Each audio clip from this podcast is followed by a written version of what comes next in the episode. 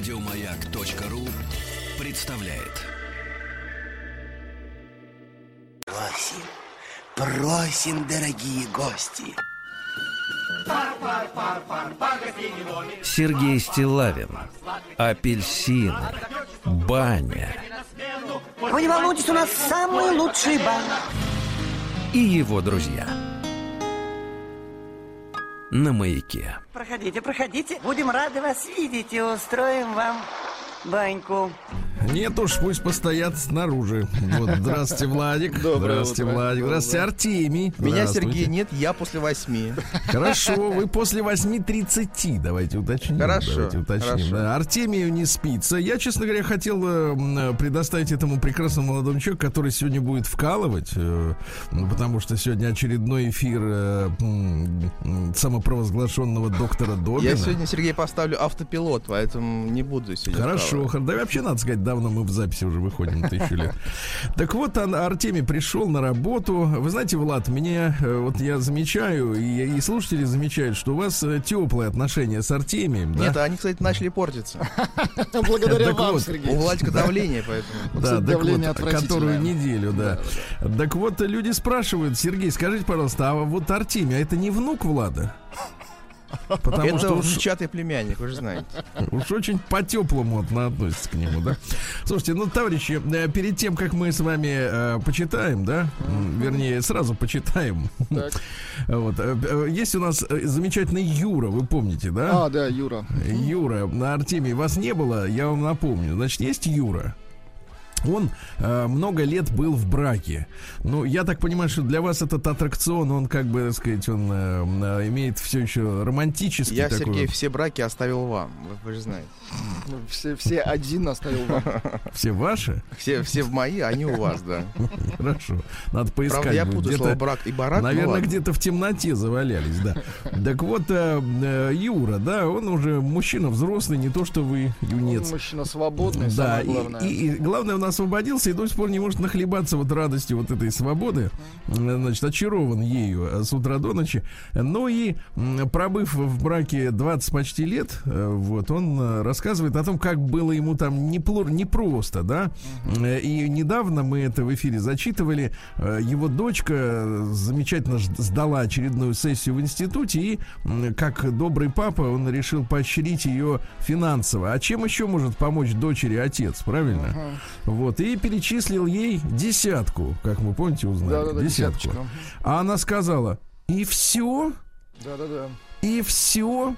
Ну вот скажите, пожалуйста, Артемий, а вы понимаете, что ваше поколение вот в целом, вот внуков, оно какое-то неблагодарное, что ли, растет? Не умеет, Ну, у- нет. не умеет удивляться мелочам, скажем. Я так. считаю, что десятка это и правда мало. Поэтому, ну, Мне кажется, хороший финал был. Сергей Стилавин и его друзья. Пятница.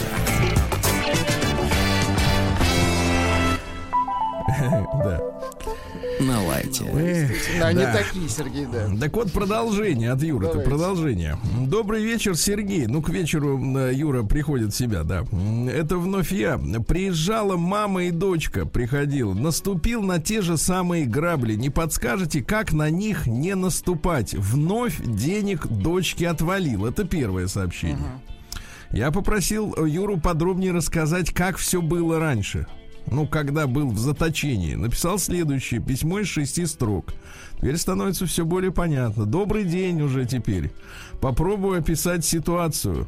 Я вам говорил, что после бракосочетания жил- жена начала, Так. как бы это перевести-то на русский язык, жена начала Крутить. отдаваться, предаваться метеоризму, вот. О, боже. И О, все боже. так, и все такое, да, и все такое. Устраивает шумовые эффекты, скажем Потом перешло это на тещу, затем на тесте, так. когда у Господи, меня а это, а родилась. это уже салют из всех орудий, Сергей. Да-да-да. Это Затем, бобовые. когда у меня родилась дочь в Бобовый 2000 салют. году, тесте лишили прав во второй раз. Видимо, пьи- пьющий, водительских удостоверений. На что ему теща сказала, э, значит, э, теперь води ребенка в школу. Соответственно, это произошло в 2007-м. Далее тесть сел ровно на М? И до сих пор не работает. Я задолбался тянуть лямку, плюс жена ушла к азиату из-за того, что я слишком домашних правил. Нет желания по клубам шляться. Вот как. Понимаешь? Поэтому люди уходят к азиату. Ну и, наконец, что, третье Какому? письмо на Просто ту же Азия, тему. Она разная, есть средняя, есть дальняя. Да. Вот. Дальняя Азия. Теперь, теперь, наверное, вы понимаете, почему я купил меч катану. А Понимаю. также Юра прислал фотографии, как он в загородных условиях на огне жарит э, котлетки. Очень Вот. хорошо. Могу вам, кстати, переслать, полюбуйтесь, понимаете? Ну, перешлите, конечно. Вот, но аккуратнее, у человека есть катана. Да, Да, и Ну родственники давайте- громкие есть у него. ну и давайте я вам сообщение. Про- про- Просто, знаете, вот правоохранительные органы, например, когда они Юру возьмут за За руб за 20. за руку, которой он держит катану. Давайте так скажем. Да, они же его просто формально привлекут к ответственности за незаконное владение боевым холодным оружием, да? Вот. А история-то видите какая? Длится 20 лет. Понимаете, а может быть и дольше. Вот видите, надо же разбираться со всем с этим. Итак, пишет мне сегодня ночью Михаил. С- А внук будет от, отдуваться сейчас. Сергей Внук ушел. Валерьевич. Сейчас. Он ушел, а запах остался. Значит, Сергей Валерьевич, здравствуйте. Владиславу Александровичу отдельный привет. Сообщение, скорее всего, в рубрику «Нос». Захожу я сегодня, видимо, это было вчера, пообедать в одну из обычных столовых нашего города Кирова. По телевизору вещает развлекательный, молодежный, музыкальный телеканал. Но до музыки на тот момент было очень далеко. В эфире бодрый ведущий и веселый представляет рейтинг, а теперь внимание, суррогатных детей. Ничего себе. Рейтинг. Оказывается, они друг с другом еще и соревнуются, эти детишки. Мало того, что они... значит, я слегка подавился. Таких рейтингов я, признаюсь, не мог себе представить. Открывал рейтинг Бедросыч. У него вроде как двое. История довольно-таки известная. Далее следует Николь Кидман которая сама не, не смогла стать мамой в силу уже зрелого возраста. Самое интересное начинается к четвертому-пятому местам. Там сначала появляется Рики Мартин э, в рассказе о нем и о его ребенке. Основными являются следующие. Каминг аут и тут же счастливая семья. На соседней строчке рейтинга Элтон Джон, и там тоже речь о счастливой семье. До конца рейтинг я не досмотрел, видимо, макарошки закончились, да. Страшно представить, кто во главе. А, видимо, Бедросыч-то снизу, значит. В каком как смысле говорится, снизу? как говорится, базис. На А. Базис, базис понял. рейтинга. Да, да. А, Значит, э, но напрашивается вопрос или даже возмущение. Совсем недавно вся страна приняла поправки главному документу, где семейные ценности были одной из основных статей. А тут на тебе, задний привод открыто, как там, шпарит по довольно-таки популярным каналам. Это что ж получается? Документ документом, а привод приводом. Непорядок, пишет Михаил из Кирова. Значит, тут надо, значит, сказать следующее, Миша. Как человек, имеющий отношение к этой индустрии, значит, э, вот, скажу следующее. Значит, во-первых. Во-первых, конечно, соответственно, э, ну давайте снизу начнем, да, опять же, с фундамента. С Киркорова, Во-первых, конечно, исп- исполнители э, непосредственных каких-то, так сказать, редакторских Частушек. задумок, задумок, да, это балбесы, да, ну это в любом деле, так сказать, начинающие сотрудники, да, и так далее, которые на свое, на свое усмотрение выбирают темы. Это одна, так сказать, с- стезя. Да, потом есть понятие так называемых корневых артистов. Вот, собственно говоря, вы же заметили, да, все участники этого рейтинга, значит, суррогатных детишек, они же и певцы. Соответственно, они крутятся, так сказать, по, ну, находятся в сетке да, вещания этого канала, являются ну, артистами, которые составляют, собственно говоря, э, всю эту Концерт шайку. на Новый год составляют. Да. Ну да, да, да, трудно их представить всех вместе, денег не хватит. Но без елки А, трудно их Николь. Кидман, извини, вот тоже. А, А, ну она пела, пела тоже. Но она в кино пару раз. Ну, а еще Вот. Пе- Перед Вот. концертом. Вот. Но самое главное, вы же понимаете, вы помните, когда разразился э, коронавирус этот так называемый, вот, а сразу же там через месяц примерно раздались вопли э, некоторых радиостанций о том, что, например, э, из-за из-за отсутствия рекламы, а что рекламировать-то, если люди дома сидят, да? Э, Вот, а у них, значит, бюджеты все сваливаются на ноль и придется им скоро закрываться. Не Да знаю, что, Конкретно закрылся- Пригожин просил помочь. Ну, серьезно. не-не-не, ну я не знаю, закрылся или кто-то или нет, так что-то не слышно. Вопли были громкие, а вот о конкретных закрытиях не знаю. У Может быть, Тарзана там раздобыли деньги. бизнес. У Тарзана, Вот. вот говорят, бизнес накрылся. Спасибо, Вот. Он Вот. Лианы вопрос. производил. Слушайте, но вопрос остается, вопрос остается. Смотрите, рекламы больше же не стало, тем не менее, правильно? Экономика, соответственно, просела. А существовать и вообще телевидение, в отличие от там Ютуба и радио даже, э, достаточно высокозатратная тема. И надо где-то средства брать. И, соответственно, вот э, финансирование, э, в общем-то, некоторых проектов, оно не очевидно, понимаете, не очевидно. Вряд ли йогурты и жвачки могут прокормить такую ораву, так сказать, желающих. Людей. Желающих, да. Зато можно, так сказать, э, ну, как сказать, э, э, продавать свое влияние. Правильно? Вот. И, может быть, в этом ответ на вопрос, почему какие-то рейтинги, еще что-то там в этом роде. Но я совершенно согласен, что после 1 июля надо перестраивать сетку вещания, друзья мои. По, по старинке работать уже не получится. Вот так. Очень Прием хорошо корреспонденции круглосуточно. Адрес стилавинсобакабк.ру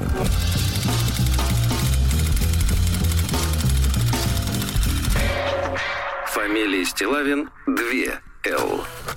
Так, ну и что же, вчера, друзья мои, всколыхнулась наша аудитория после достаточно гладкого, литературно увлекательного, э, ан- наполненного англицизмами и, пол, и прочими терминами повествования э, девушки Карины, помните? Да, да, да, да, да. э, которую представил мужчина Антон. Вот, Карина дала разрешение читать ее э, произведение, да. А Она рассказывала о том, как э, родители, э, значит, решили сделать, и, так сказать, сделать ее судьбу, да, обеспечить ее будущее. И, ну, наверное, действительно в 90-е, э, в конце 80-х-то точно, наверное, людям не то чтобы казалось, они видели, что ситуация адская, да, и, в принципе, так сказать, в той, ту страну, в которой на сцене выступали женщины в нижнем белье и пели омерзительные песни, вы помните, да, которые и сейчас вызывают, если честно, ничего, кроме ощущения стыда, нормального человека. За было, артистов, да. было, конечно, адское ощущение, да и за толпу на стадионе, которые приветствовали женщин в белье, да. Было ощущение, что мир проклят, и по- по- поэтому, собственно говоря, какая разница, где доживать, правильно? Если такой кошмар творится. А, Вот, но женщины, з- белье стало подороже, давайте скажем честно. Так вот, товарищи, э, рассказ о том, как э, человек осваивался на новом месте, да? В Америке. И мы, э, вот, соответственно, читаем ее э, письмо этой девушки Карины. Не письмо, а статью. Давайте-ка я вам... э, ну, мы закончили на том, что, соответственно, высокомерно посмотрела на женщину в библиотеке чернокожую. Да, да, закатила которая- глаза. Да, которая не знала, что Селлинджер написал книжку Над пропастью, Над да. пропастью воржи, да. Ну и, соответственно, ее привлекли, начальство привлекло за то, что она высокомерна именно по отношению к чернокожей. Она они просто унизила закатом да, они глаз. просто, Да. они просто к необразованной дуре. Так вот дальше. Любая миграция это мясорубка, в которую попадают верования, убеждения, традиции, понятия человека. Моя иммиграция была жесткой и неприятной, полной обид и одиночества. При этом она была полезной. Там я научилась пахать, узнала, что всегда сумею заработать, а еще я уехала из штатов очень... А, уехала! О, а, очень узкоспециализированным расистом. Я до сих пор не люблю слушать причитания тупых и ленивых афроамериканцев. Ну, вот надо заметить, что я именно ак- акцент правильно так делаю, да, э, эмоционально. Потому что она рассказывала о том, что когда э, чернокожий в Америке уверует в свои возможности, да, он достигает тех же самых высот, что и белый. И никакого там, вот, собственно говоря, при, препон для того, чтобы а, получить образование, да, и выйти из гетто, в принципе, нет. Мне надоел их бесконечный плач. Your grandmother oppress... Вот, о, давайте Артемия привлечем, а то он там... Он э, свободно раз- разговаривает. На, на Да-да-да, испанском на- точно. Позвольте вам перевести, так сказать, э, с английского. Пожалуйста. Your grandmother Ваша oppressed... бабка опрессит. oppressed My Прессует. grandmother. Мою. бабку. Давила, бабка давила. And now А you, теперь ты. you owe me. Чё? Че еще раз? Да-да-да. Должен, А. должен, да. Однажды заявила, однажды заявила мне моя черная одноклассница. С хрена ли, ответила я. My grandmother is from Armenia. If, if you know, это ваша любимая фраза, you know, You where know. that Think about. is. Where that is, yes. Ферштейн. Короче, моя бабка из Армении. Ты знаешь вообще, где это? Мартин Лютер Кинг говорил. Я мечтаю, что однажды на красных холмах Джорджии сыновья бывших рабов и сыновья бывших рабовладельцев смогут сидеть вместе за братским столом. Я мечтаю, что придет день, когда мои четыре ребенка будут жить в стране, где они будут судимы не по цвету их кожи, а в соответствии с их личностными качествами. Black Brothers, дальше идет обращение. Пришло время освободить себя, чтобы мечта великого человека стала реальностью. Да. Теперь ваш ход. Значит, вторая статья. Называется она про иммиграцию вступление. Вот. Довольно часто мне встречаются, пишет Карина, люди с речами про рашку, дальше неприлично. Мгм. И что главное отсюда свалить куда-нибудь в Испанию. О, ха-ха-ха! Артемий, внучок, дорогой, вы когда Первый поедете-то? Пока, Поедете. пока закрыто. Слушайте, я тут, вас, я, Сергей. тут, я тут встретил сна- знакомого оператора. Значит, тут маленькая история. Значит, который а, на волне, ну, скажем так, ну, на волне двухтысячных, когда, знаете, казалось, э, казалось, что мир открылся э, настолько широко и настолько навсегда, что, в принципе, можно иметь и таких людей в России, я думаю, что десятки, а может быть даже сотни тысяч, э, прикупил маленькую дачку в Болгарии.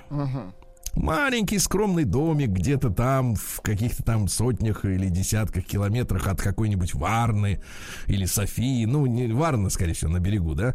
Вот. И я говорю, ну чё, как говорю, дачка-то накрылась. Да, говорит, не могу, говорит, в свою собственную дачу прилететь. Да, вот это на, на, на тему, на тему, значит, э, иностранной собственности. Да, как быстро, Зарубежной. как, У меня как там, быстро да. собственность превращается, в общем-то, в В принципе, мечту, У Сергей. меня там есть сторожи, поэтому.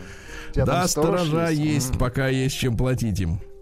Да, значит, и главное отсюда свалить куда-нибудь в Испанию. Нет, еще лучше свалить в Штаты, и тогда уж жизнь точно наладится. При этом у них нет конкретных планов и понимания о том, что они будут делать, попав в вожделенную страну, которая не как Рашка, и, следовательно, не какашка. Вот давайте так.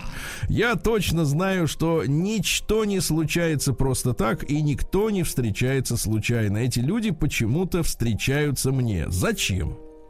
Я уехала из Штатов 1 июля 2004 года. 16 лет и целую неделю назад. С тех пор с раздражающей регулярностью мне задают один и тот же вопрос. Боже мой, а зачем же ты вернулась? И все эти 16 лет и целую неделю я мнусь и мямлю что-то невразумительное. Да я не знаю, да просто не сложилось, не моя страна, мне там было плохо и тыр-тыр-тыр.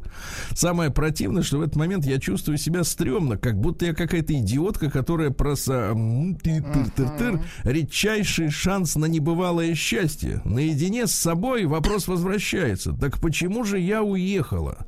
И мне приходит простой ответ. Мне там было плохо. Писать о моей эмиграции сложно и страшно. Сложно и страшно возвращаться в те нерадостные дни, мысленно, видимо. Сложно и страшно говорить о семье в неидеальном ключе. Сложно и страшно признавать, что все это было со мной. А вдруг я откопаю какой-то дополнительный, тщательно спрятанный моей психикой треш? Вдруг мои родные обидятся на то, что я рассказываю правду. Вдруг я так и не пойму, что было так плохо. А, это та страница моей жизни, которая погрязла в недосказанности, многочисленных подменах правды и натянутых улыбках. Все это скрывало годами, так сказать, болючую правду. Ну, давайте мы, соответственно, э, продолжим уже в понедельник, да? Это любопытнейший рассказ. Я так понимаю, что у человека достаточно большой опыт, да? Вот а, возвра- опыт возвращенца, Владуля. Эти, как может да. звучать хорошо слово, да? А, Одно созвучное плохому. День дяди Бастилии пустую прошел. 80 лет со дня рождения. Ух ты, а ей уж 80.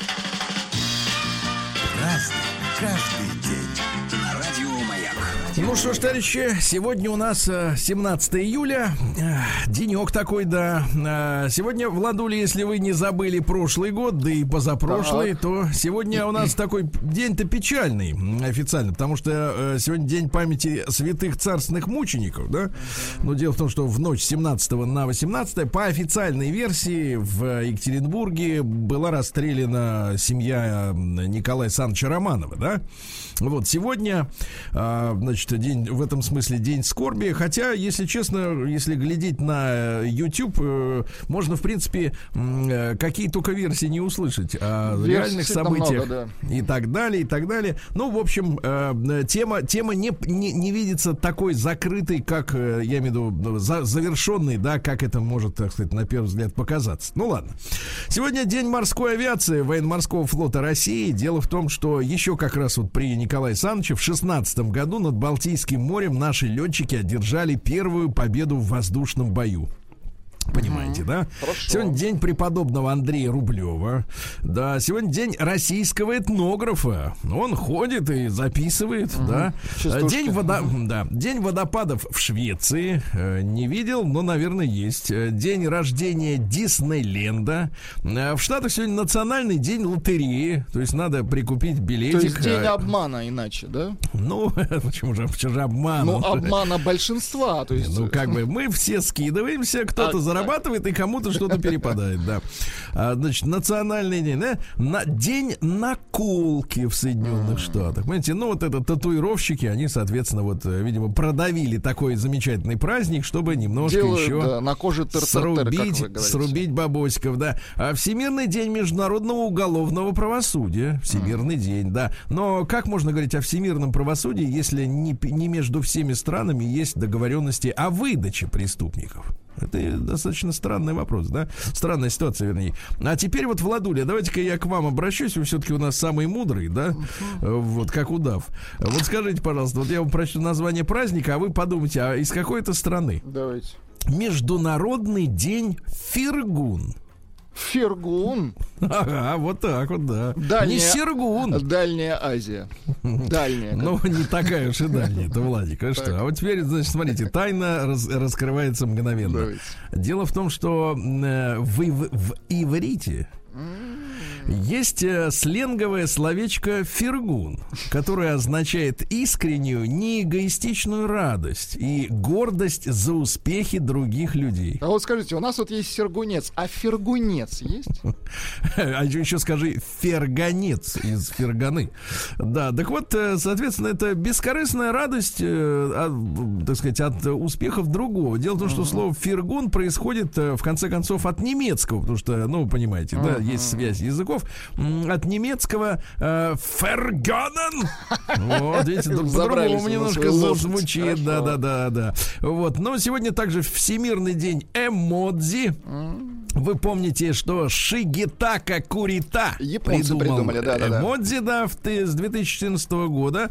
Вот этот праздник у нас есть. Вообще эмодзи появились еще в японских пейджерах в начале 90-х. Да, понимаете.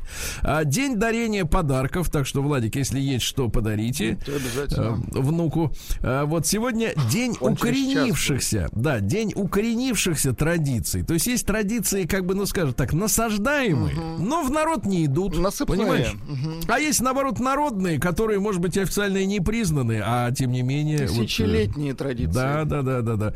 А, Ну, так давно я не копаю. Ну и, наконец, э, сегодня русский народный праздник Андрей Налива. Налива это не то, что вы подумали. Это в честь а пятницы? Нет, наливаются плоды А, силой. смысле, наливаются, да-да-да. А если в этот день шел дождь, его называли Андреевским. Э, Вот если же на Андрея появлялись на деревьях желтые листья, это предвещало раннюю осень. Но пока все спокойно. Праздник каждый день. Что же, э, в этот э, день, э, что же у нас произошло? В 1505 году, после потрясения во время ужасной грозы, когда Мартин Лютер, ну просто простился с жизнью, вокруг били молнии, гр- грохотал гром, он стал, передумал быть юристом, он хотел быть юристом, да, и стал монахом в этот день Августинского монастыря. А потом совершил, На сказать, скользкую дорожку вышел. да, встал на нее. Есть цитата из Мартина Лютера, тут достаточно любопытная. Мы не можем запретить птицам пролетать над нашей головой, но мы не позволим им садиться нам на голову и вить на голове свои гнезда. Подобно этому мы не можем запретить дурным мыслям иногда приходить к нам в голову, но мы должны не позволять им гнездиться у нас в мозгу. А? Хорошо. Дальше. Вот смотрите, без жены также нельзя жить, как нельзя обходиться без еды и питья. Хорошо. Рожденные и вскормленные э, женщинами, вскормленные, конечно, мы в значительной степени живем их жизнью и не имеем никакой возможности отрешиться от них. Слушай, а как же вот есть люди, которые все-таки отрешились, да? Вот эту цитату надо доктору Добину зачесть. Да-да-да, обязательно про вскормленных, да?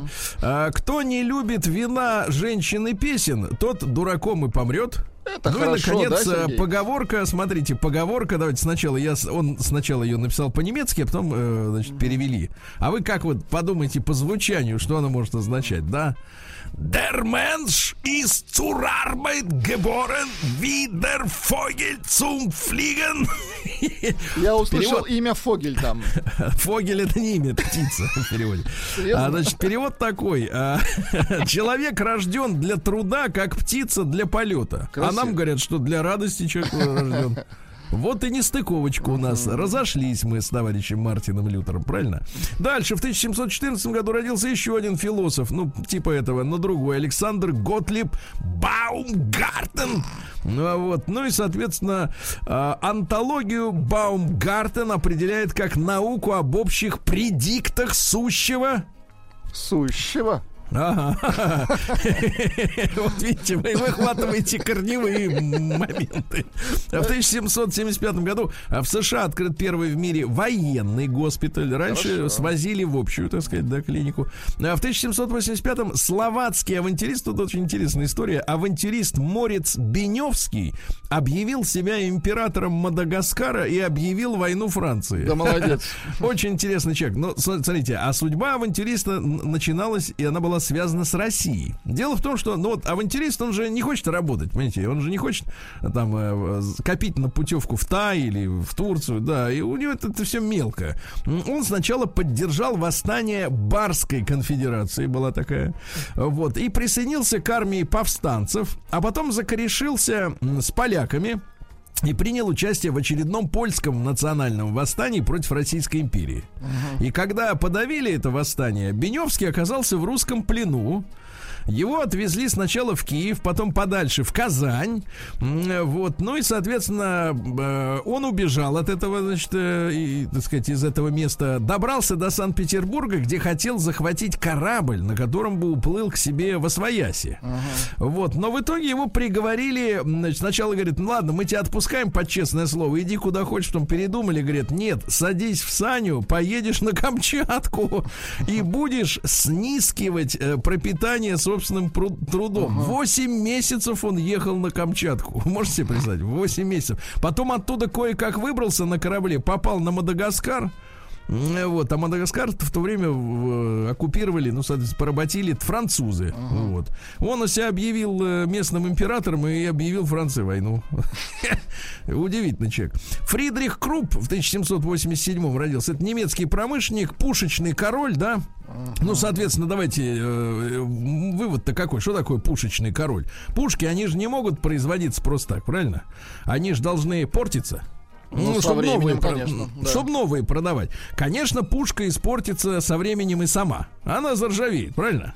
Вот. Но если, например, пушкой воевать, то портится она будет в во столько раз быстрее, быстрее. согласен. Да, поэтому такие люди, как Круп, это поджигатели, собственно говоря, мировых войн. Правильно? Чтобы сбывать свою продукцию. Вот и все. В 1791 году на Марсовом поле в Париже якобинцами, ну то есть революционерами, не, так сказать, не царем, не королем местным, а уже революция-то произошла.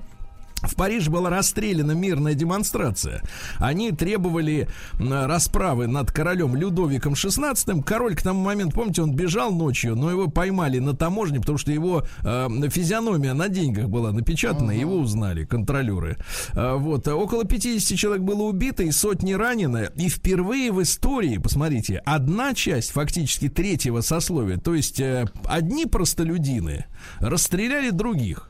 Раньше-то как происходило? Э, Выходили люди на несанкционированные, так сказать, э, демонстрацию, И да? давай резать.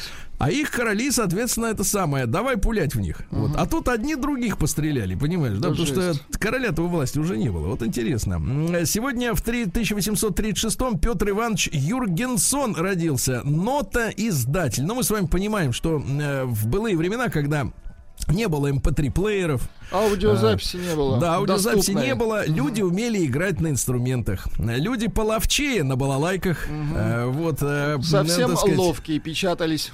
Да, на пианино, да, играли, с оркестром, да. Ну и, соответственно, нотоиздатель это вот, э, По ну как, сути, э, музыкальное... издательство, Да, да. да, да. Это.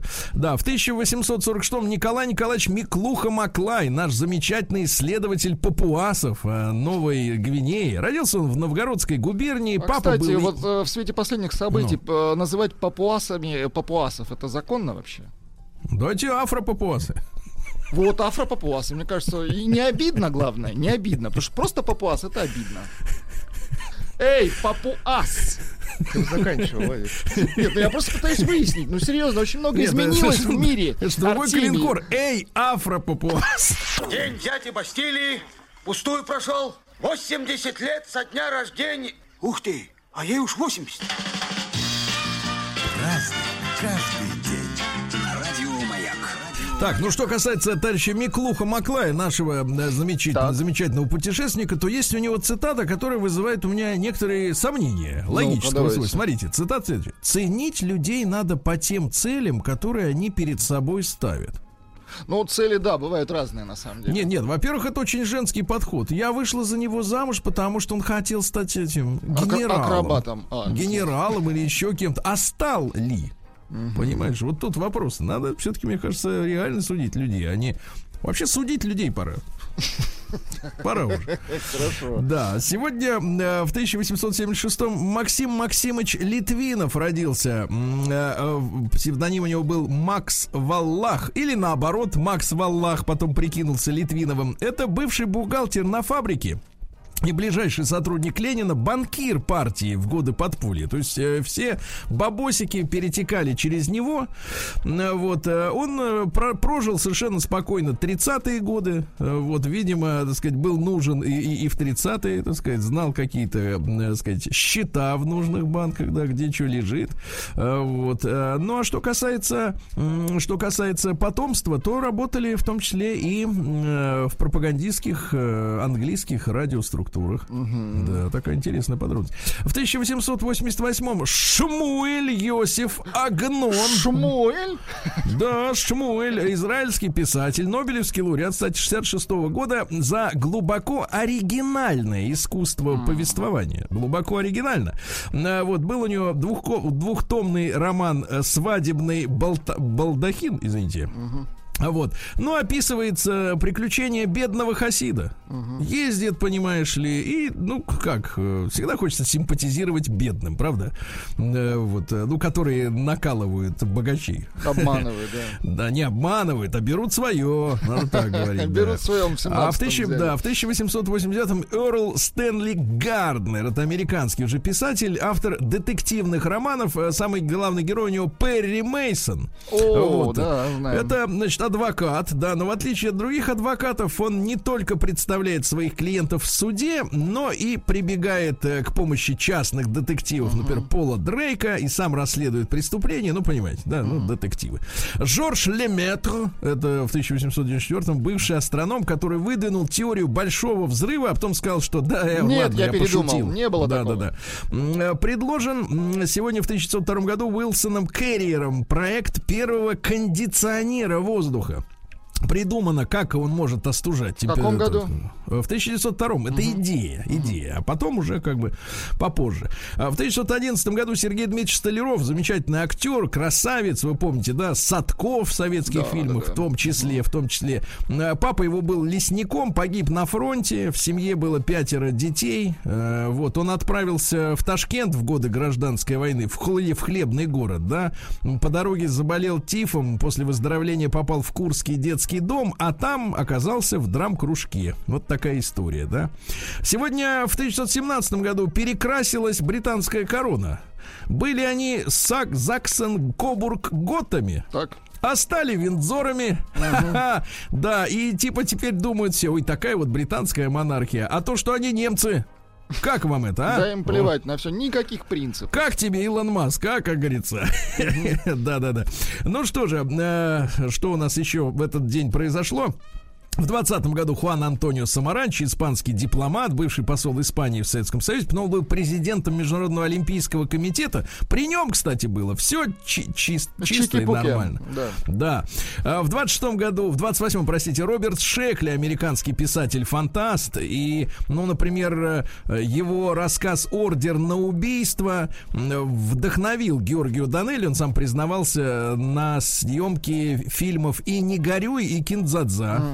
Понимаете, вдохновил. Но вдохновил это не значит пере, переделал. Ну, конечно, понимаете? да. Конечно. Ну, просто заразительная история у него произошла, да. В 28 году мексиканский политик Абригон, который до этого победил на выборах страны, э, во время официального приема в ресторане был застрелен студентом-католиком.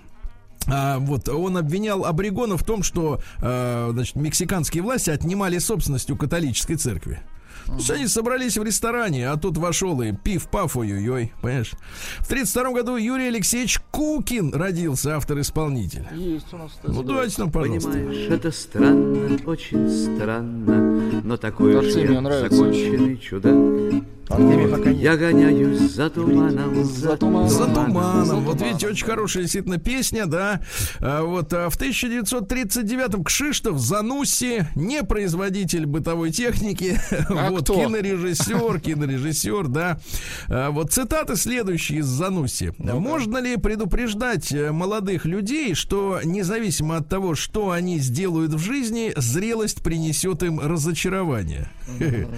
Вы согласны, Владик? Или вы как, еще до сих пор барахтаетесь? Больше мне Занусси нравится в виде техники. Понимаю, не тот, другой, да. Да, В 44 году в этот день по Москве провели 57 тысяч немецких военнопленных, а потом вымыли за ними мостовую. Правильно. Да, сегодня, слушайте, ребят, сегодня родился один из величайших композиторов современности, конечно, Алексей Львович Рыбников. вот, замечательный, да. Наше все. Чуть-чуть послушаем. А еще что-нибудь чуть-чуть. И песни. Я заметила однажды. Да, прекрасно, прекрасно. Ну и самое главное, ваша любимая, Сергей, песня. Долго-долго Поет Поплавская. Если долго по тропинке. Понимаю. Да-да-да. Очень нравится нам. Да, Яночки, доброе утро. А В сорок пятом году сегодня открылась Потсдамская конференция глав союзников, э, значит, победителей в Второй мировой, да. Ну и что интересно, на, на Ялте мы договорились, что Германия будет возвеща- возмещать ущерб э, пропорционально э, нанесенным, э, так сказать, э, повреждениям, правильно? А америкосы на Потсдаме говорят, нет, говорят, э, возвращать будут э, только те территории, на которых вы оказались.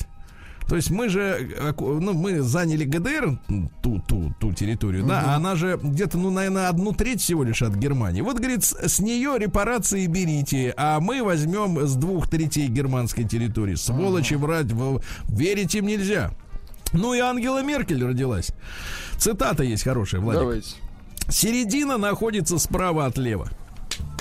Ну, Она, она э, лютая правдорубка, я вам так скажу. Да, И у нас да. сегодня есть сообщение победитель. э, Сообщение следующее. В Африке папуасов нет.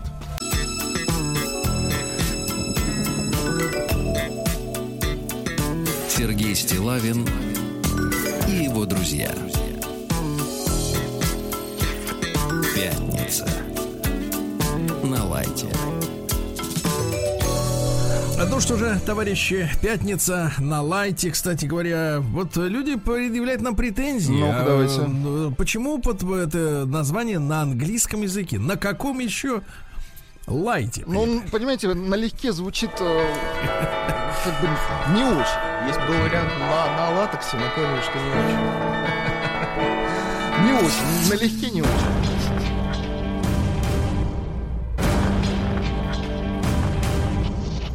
Новости региона 55.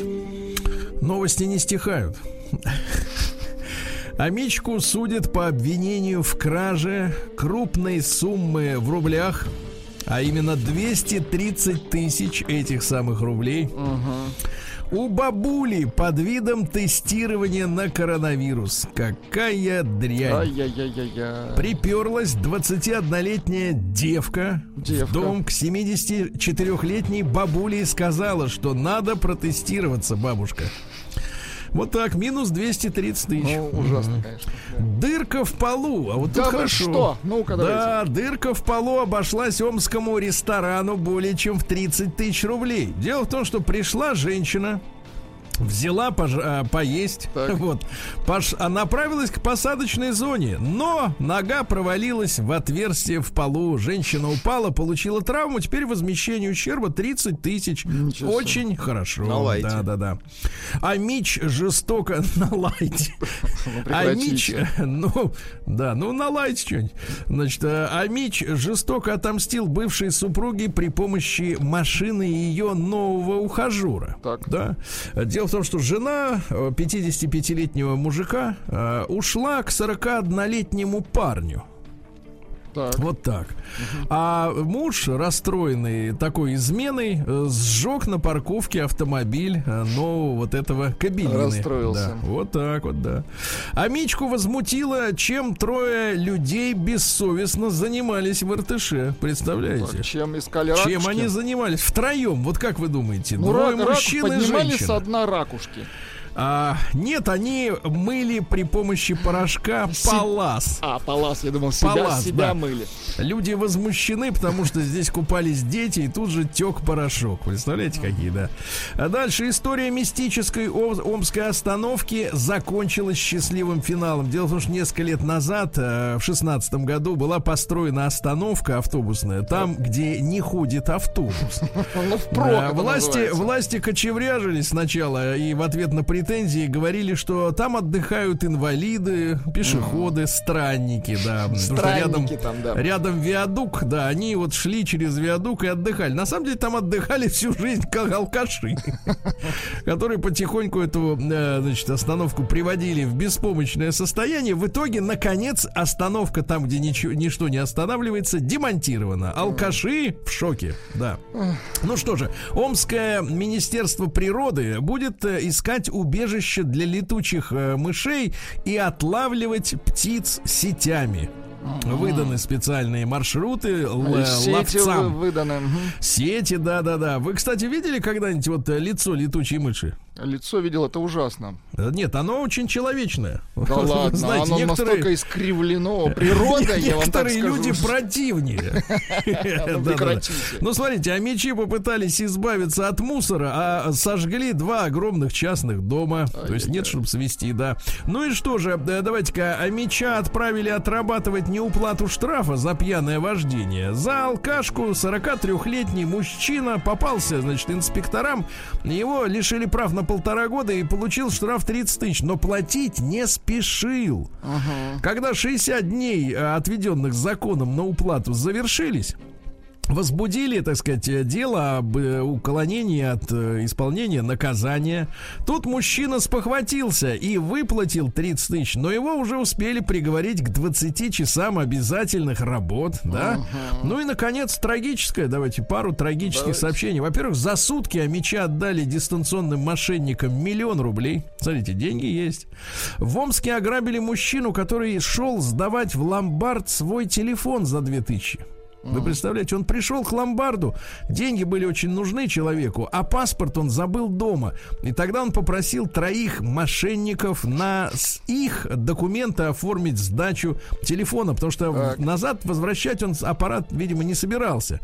Те оставили его без денег и без телефона. Вы представляете? Вот такая вот история. Ограбили нищего Кстати, Сергей, человека. приходят варианты названия пятницы. Во-первых, э, пятница на расслабоне, пятница на лите и пятница порожниковая. Налейте. Да, это звучит, да.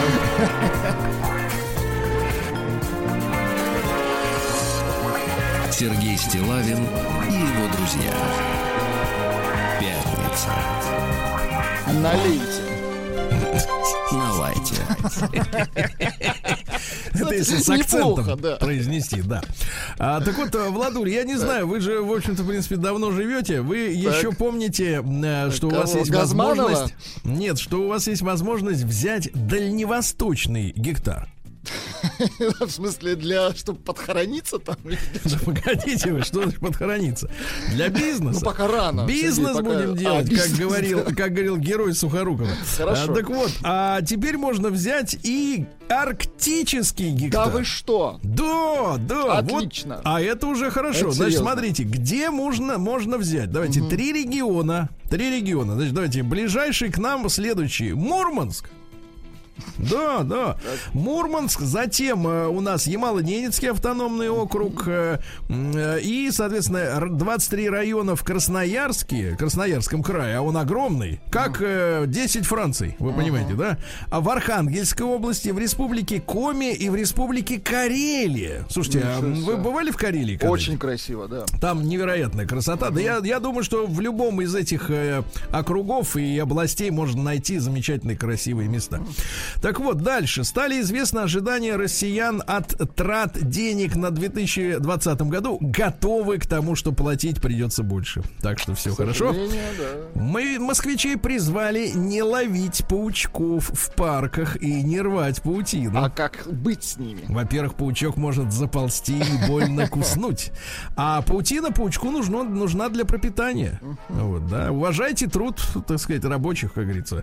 А в профсоюзе московских таксистов заявили о том, что рынок таксомоторов в столице наконец-то переполнен. Я помню, что еще несколько лет назад было огромное, огром- такие большие разговоры о том, что ну, вот в Москве очень не хватает торговых центров и такси. Очень не хватает торговых центров и такси. Все, наелись, такси завались. М, Вот. А, Кстати, таксисты считают это главной проблемой переполненность рынка, но не боятся автономных, э, так сказать, таксомоторов, которые уже, кстати, 100 штук, представляете, и- и у Яндекса ездят. Ничего себе. Да-да-да, но там, правда, сидит водитель, ну, для того, чтобы... Для если контроля. что, Мгм. для контроля. Но 100 машин уже есть, а водители их не боятся. Дальше хорошая новость э, из Екатеринбурга. Э, В озере Шарташ. э, Екатеринбуржец, а где, кстати говоря, в Екатер- в Екатеринбурге сейчас достигнут исторический максимум температуры. Там никогда не было 39 градусов жары. А там сейчас 39. Вы можете представить? Это в тени. Так вот, э, в озере Шарташ, э, это недалеко от Екатеринбурга, а может быть, кстати говоря, и внутри. э, Вот, мужчина искупал своего питона по кличке Игорь. Игоря Вот. искупал своего. Игорь, давай. Да, э, да, полезай. как, как россиянин, стоя на мелководье, двумя руками придерживает Ну, Игоря. это классика и- жанра, конечно. да, дает ему возможность окунуться, а затем закидывает его себе на плечи и пытается унести. Но Игорь вновь соскальзывает в воду. В воде Игорю хорошо. После этого Игоря сушат на берегу, где рядом отдыхают дети, женщины. Хорошо. Законно дети отдыхают, а он Да питона своего прекрасно. слушает. А что, почему? Нет, почему ребенок может купаться, а Игорь нет? Ответьте мне. Да, подсчитано, сколько времени россияне работают. Сколько? Цифры дрянь. Ну, давайте. Мужчина в среднем в день работает 6,5 часа. Так. Часов. Женщина 4,5. Вы можете себе представить? Женщина, да, меньше. Вот это и, вот тебе и производительность труда, да? Нормально? Четыре с половиной. А что они остальное время делают? Дальше. Джинсы с разрезами под ягодицами, под ягодицами стали новым летним трендом. Что бы еще сделать, чтобы оголиться, правильно? Ждем Где еще Сергей. не голая? Да. Ну что же, и, наконец, загадочная находка в ванной комнате заставила женщину заподозрить мужа в измене. Неужели она нашла питона? Нет, нет, Игорь в другом месте. Так вот, смотри, все началось несколько недель назад, когда женщина прибиралась в ванной, она обнаружила несколько длинных волос. Это было очень странным, потому что муж лысый, а у нее самой короткая стрижка. Откуда же взялись мокрые локоны? Это чье? Муж говорит, это Игоря. Это не мое. Да-да-да. Но пятеро сурков попытались сбежать из московского зоопарка. Хорошо. Россиянка напугала соседей прогулкой по карнизу на 18 этаже. То есть ты такой подходишь к окну на кухне, а там человек идет, понимаешь ли, вот. Ну и, наконец, Владик, страшная история. Тысячам россиян предложили получить цифровые профессии. Цифровые. Очень хорошо. Вот так, да. Давай, у тебя какая профессия? У меня номер пять. И жизнь. Да, ну что ж, наука и жизнь. А, внедрение одного единственного гена а, в, в комаров а, превратило за одно мгновение самок в мужиков. Представляешь, один ген решает все. Вот, да, такая вот история. А, американские ученые сделали вывод, что седина у шимпанзе не является признаком старости. Это вот просто так. а, да. Пигментация. Доказана польза регулярного секс а, близости. Секс близости. А, Доказано. Что улучшает Короче, настроение? Значит, смотрите, 11 лет э, испытывали 15 тысяч человек на стойкость. Выяснилось, что больше половины занимались секс э, близостью не реже одного раза в месяц. 36% каждую неделю один раз. В итоге э, сопоставили данные по умершим. И выяснили следующее, что активная жизнь, ну, активный называется раз в неделю, а, так вот, сокращает вероятность умереть, например, от сердечно-сосудистых заболеваний на 21%, вроде бы немного, да? А теперь сенсация. От рака на 70%. Ничего себе. Вот, раз в неделю, Владик, раз в неделю. Ну, Хорошо, Сергей, раз в давайте неделю. так, давайте возвратим, возвратим замечательную советскую передачу «Это вы можете». Мне кажется, мне кажется, ради здоровья, давайте так, вот женщины давно говорят, помните, для Это вы, здоровья. это вы можете и передачу «А ну-ка, девушки». Да-да-да, Нет, и а ну-ка. Тоже такая была. Давайте, антский кондор, не адский, а антский, оказывается, может пролететь 160 километров, но это вот огромная На птица, одной да? зарядке. Нет, ни разу не взмахнув крыльями, можете себе представить? То есть он парит, э, ну, то есть часами парит и не машет вообще, только держит. А в KFC в российском появится распечатанная Появится на- курица. на, на биопринтере распечатанная, сынок. На биопринтере. Ты слышишь? Да. Мне, пожалуйста, с биопринтера, да. Ну и, наконец, ученые из Италии назвали причину крупных землетрясений. Оказывается, трясет из-за того, что Солнце проявляет активность. Понимаете? Из- Все из-за Солнца. Пора навести порядок. Новости капитализма. Ну что ж, капитализм. Э, Давайте, шотландскому политику пришлось извиняться за кошачий хвост. Он э, был в онлайн-конференции, но домашний кот Роха продемонстрировал в кадр, свой понимаем. хвост в кадре. Да, хвост в кадре. А в Штатах школьницу отправили в тюрягу за то, что она не выполняла домашние задания. Вот так, да. Это квалифицировали как невыполнение соглашений, да. Ну что же, а, э, что же у нас есть еще? Э, модель популярного... Нет, это неинтересно. Вот, смотри, Деми Мур записала эротический подкаст э, в своем туалете. Э, причем, что интересно, в туалете у нее лежит ковер и стоит диван. Ребята, а Нормальный такой кого-нибудь- туалет метров... у кого-нибудь а, есть такой? Метров Да. 200 Ну и квадратных. давайте, давайте еще гениальное сообщение. Американка вызвала полицию для помощи мужу, который хотел покончить с собой. Полицейский его благополучно застрелил. жил, да, вот такая Ничего вот история. Ну и закончим следующим. Родившаяся в 19 веке женщина из Филиппин в 19 веке, 19. обратите внимание, раскрыла секрет долголетия. Значит, надо делать следующее. Она ест овощи и постоянно свистит в губную гармошку. Вот все. Так и проживем. Надо искать гармошку губную. А овощи? Овощи у нас уже есть. Россия криминальная. Конечно, э, мы все-таки вот э, находимся в привилегированном положении, потому что вот э, финальная новость, например, из мира капитализма. Британцы задумали переделать магазины в дома престарелых. Ты можешь Магазины, ничего себе. Да, потому что торговать уже нечем и некому, а жить надо. Магазины, да. Ну, давайте посмотрим, что у нас творится в стране в нашей большой. Житель Севастополя украл смартфон за 63 тысячи рублей с лавочки Так. и спрятал его на кладбище. Там точно, говорит, не найдут, да. Что ж дальше? Контрабанду леса в Китай на 40 миллионов рублей выявили в Братске. На 40 миллионов рублей. Ты представляешь, да. Дальше. А, В Саратове педагога поймали на взятках от студентов. Владуля. Значит, брал со студентов по тысяче рублей с каждого за положительные оценки. С За- это Да, называется. таким образом получил 23 штуки. Итого, значит, давайте проверим ваши математические знания. Итого студентов было. 23. Молодец, как четко ты это знаешь. Откуда ты это знаешь? Четенько. Да, сотрудники ГИБДД задержали в Калуге восьмилетнего водителя. Ну, настолько много машин в Калуге, что вот и дети уже ездят. Да, там же завод Volkswagen. А, Женщина оскорбила другого человека восемь раз в социальной сети, и суд признал ее виновной. Представляешь, теперь можно подтянуть за оскорбление в соцсетях. Класс. себе, да. А знаешь, какой бизнес можно сделать? Надо специально провоцировать, чтобы они гавкали. Штраф тысяча рублей, кстати говоря. Штраф тысяча рублей, да, пока что.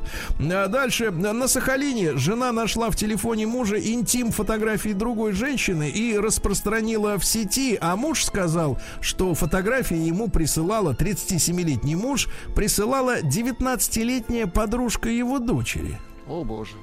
То есть это такая Лолита 2020, да, получается.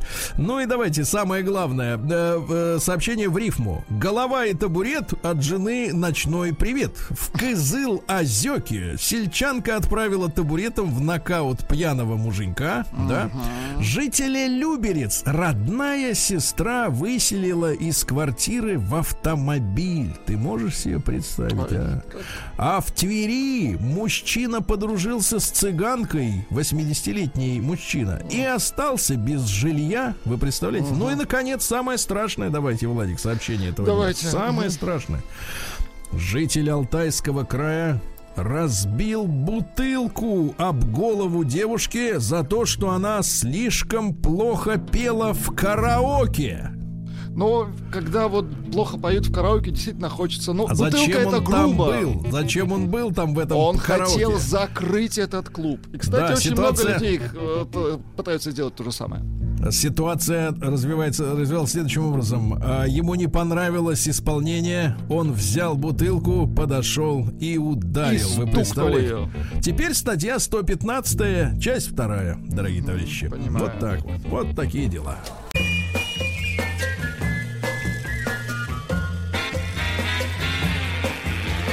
Новая музыкальная программа. Ебой. Это что же такая за новая музыкальная программа? А товарищи? расскажите нам, Сергей. Что это это ваше. Это наше шоу, поэтому вам я ничего Хорошо, рассказывать не намерен. Это Вот. шоу от создателей супершоу «Ты да я». Владик, вам слово, пожалуйста. Ну прекратите. Это программа музыкальных предпочтений участников утреннего У шоу. меня, у Владика, Сергей, и даже у И вас даже у есть Сергунца. некий музыкальный вкус. У Так, давайте-ка у объясним людям, лучше. людям, давайте людям объясним, Кто как на просыпается самом в 8 деле. утра, да. На самом деле, товарищи, мы действительно на протяжении многих месяцев, если сказать э, не лет, э, вот по утрам, по пятницам знакомили вас с музыкальными новинками. Это происходило в самом первом часе нашего эфира после 7 утра, правильно? Да. Ну, вот э, Артемий, как правило, как правило, потому что он не был обязан ни с кем соревноваться, он тащил в эфир всякую дрянь. Ну, он от современности такой представитель. Да ладно, от современности он. Э, Вот, тащил. Значит, вот что-то Владик, соответственно, старье Перхоть. какое-то искал. Старье, да, в Ну и Сергей Валерьевич идеальные треки поставлял каждый раз, да. Вот. Ну и как-то мы обменивались вот такими колкостями, любезностями, и на этом все. Но у нас завершился народный продюсер очередной сезон. Вы знаете, что победил Даурен с песней Пес. Вот, если пропустили, так наверстайте. Э, Вот в динамичной борьбе э, победил. И, соответственно, мы решили, что вот этот пятничный наш легкий эфир. Давайте так, не налайте, не налейте, а давайте легкий эфир. Э, Пятничный, который людей действительно должен э, провожать. Они и так мало работают. Да, Вы прав- слышите, мы сегодня провожать в хорошем смысле да, слова. мы сегодня, да, мы сегодня узнали цифры, ребята. Они честные. Шесть с половиной часов в день работает мужчина, четыре с половиной женщина. Если кого-то интересует из феминисток еще почему зарплаты разные, ну, в принципе, обратитесь вот к этим цифрам. По-моему, все достаточно Логика честно. железная, да. Да, если что-то не нравится, идите к статистам. А, так вот, дальше. А, и мы решили провожать людей. вот, В а, в хорошем смысле. да, потому что, извините, на Сахалине, на Камчатке уже люди нуждаются в проводах, чтобы как бы подбел рученьки и прямо в пятницу, да? И мы решили устроить соревнование. Вот я, Артемий, пока что не вижу систему голосования. Она появится после последнего трека, Сергей, иначе а, будет не только очень честно. последнего трека. Конечно. Хорошо, хорошо. Во ВКонтакте будет. Значит, смотрите, см- только ВКонтакте, а как же наш интерактив? К сожалению, он э, время от времени виснет, поэтому лучше мы сделаем Не будем ВК. рисковать, Сергей. Ну просто, ладно, просто, тогда... Сергей, честно, я хочу выиграть, поэтому делаем ВК. Понимаю. Подлец. Значит, друзья мои, у нас есть официальная группа Радио Маяк ВКонтакте. Э, Мы сейчас представим три трека, каждый свой, да? Э, Артемий, Влад, я. Вот, а ваша задача выбрать тот, который вам понравился больше всего. Просто понравился. Да? Ну, давайте начнем, по то времени не так много. Да, Давайте как обычно, начну я. У меня девушка, ей 20 лет, она свободный музыкант из Казахстана. Зовут Ну, наконец-то, я уж переживал, что без внуков останется. Спасибо. Зовут Данеля Садыкова, псевдоним у нее The Queen, и песня называется НКТПС. Господи, ну что за название? Ебой! Шифровка Ну, именно это название. топчик. Ты-ты-ты топчик. Артемий. Ну, это топчик.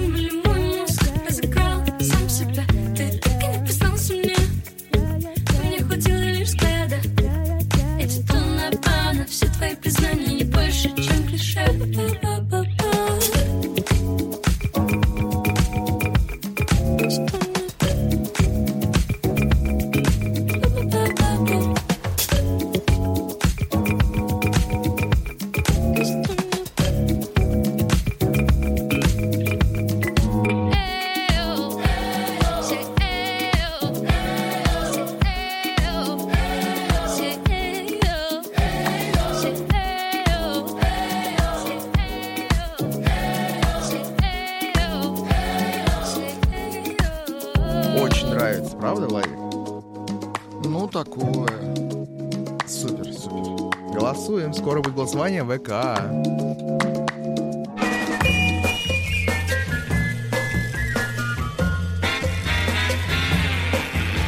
Новая музыкальная программа.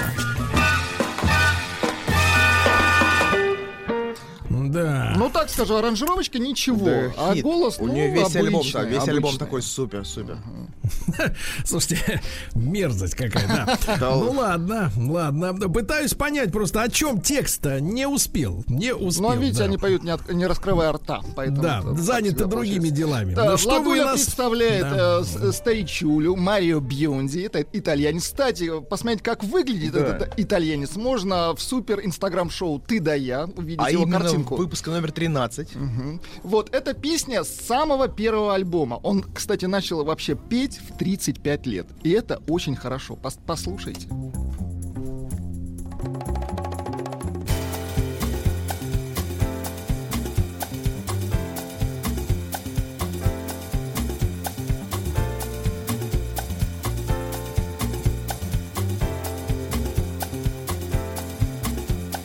Take me out and let me down, hold me when I'm sad.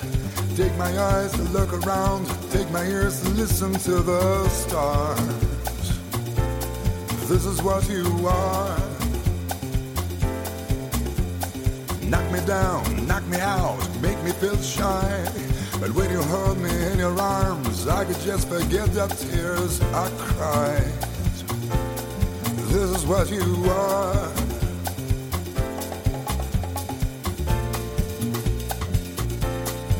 This is what you are. Write your number on my wall. Say you gotta do. Carve your shadow on my soul. Even when you break my heart in two. This is what you are. Light on. This is what you are. Shine a light, la la.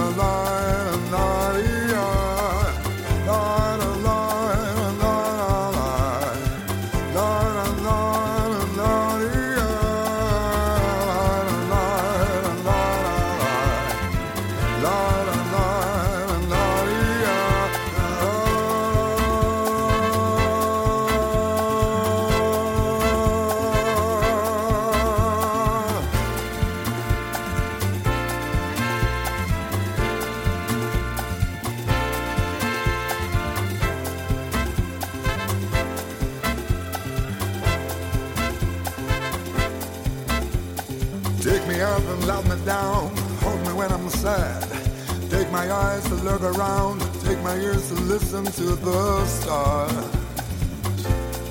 This is what you are. Knock me down, knock me out, make me feel shy. But when you hold me in your arms, I can just forgive the tears I've cried. This is what you are. Say, oh, I love. This is what you are.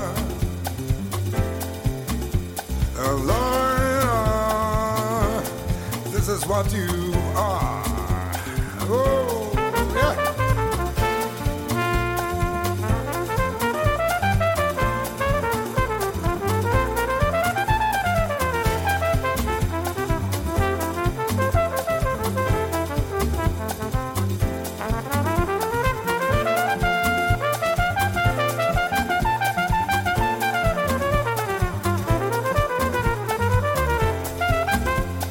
Дальше длинное соло, в принципе.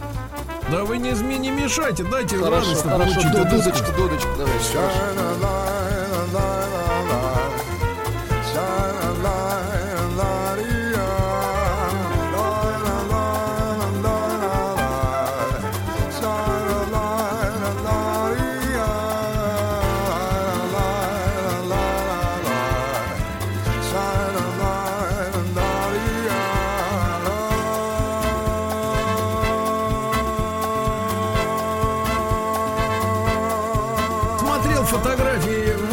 время героя. объявляют. Так.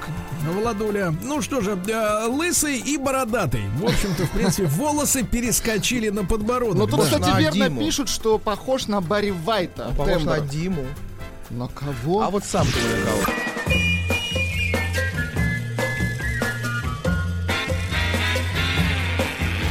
Новая музыкальная программа. Сокращенно НМП. Значит, друзья мои, я э, тоже хотел подобрать какой-нибудь козырь, как вот про вас, Владик, пишут, что, мол, типа, вы козырь достали, то Барри Вайта, все дела. Хотел принести вам новый ремикс на Modern Token Ну 85 что же вас остановило, Сергей? А остановил следующее. Случайно совершенно вылезла, вылез трек, вот совершенно случайно да, вылез трек, э, который я сначала э, значит, послушал. А, у- нас были попытки сделать нечто подобное у наших друзей, победителей Нарпрода, Баклажан, э, Лада Седан Баклажан э, в рок-версии. А здесь я увидел оригинального, как говорится, носителя культуры. Так. И, э, значит, обратил внимание на то, что великолепный юмор есть в этом треке, если прислушаться. Прислушиваться тоже придется, но легче, чем в, в случае с песней Это Артемия. этно-трек, да? На- Значит, зовут э, мужчину, э, ну, по крайней мере, официально, Фирас Шатохин, а песня Валентин. Очень хорошо, очень хорошо. Нам не разрешили вместе быть. Нам не разрешили друг дружку любить. Счастье наше не могут простить. Мои папа с мамой, мои папа с мамой. Как же им все это не понять ведь любовь свою я не хочу терять. Ой, как не хочу терять. Говорят, ты слишком молодой И мы с тобой не пора Так вытеру я свои слезы. Валентина, Валентина моя. Тебя на двадцать лет моложе. Валентина,